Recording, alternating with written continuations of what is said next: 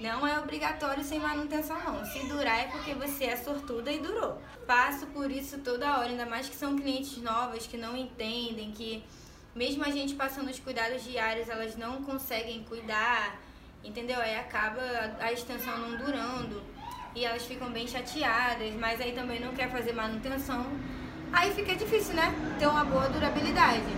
Então, gente, por favor, a extensão de cílios não é obrigatoriamente a durar 30 dias sem manutenção, tá bom, queridas?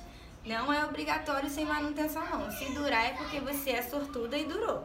Porque se você não fizer a manutenção de 15 em 15, talvez não dure. Então vamos respeitar você que é cliente e que está se sentindo perdido e você que é profissional e a sua cliente está perdida e você não sabe o que dizer para ela. Então segue esse conselho aí da manutenção, tá? Manutenção de 15 em 15 e a durabilidade também, tá, gente? Aconselhem ela cuidar, ter os cuidados diários dela em casa para ter uma boa durabilidade, ok?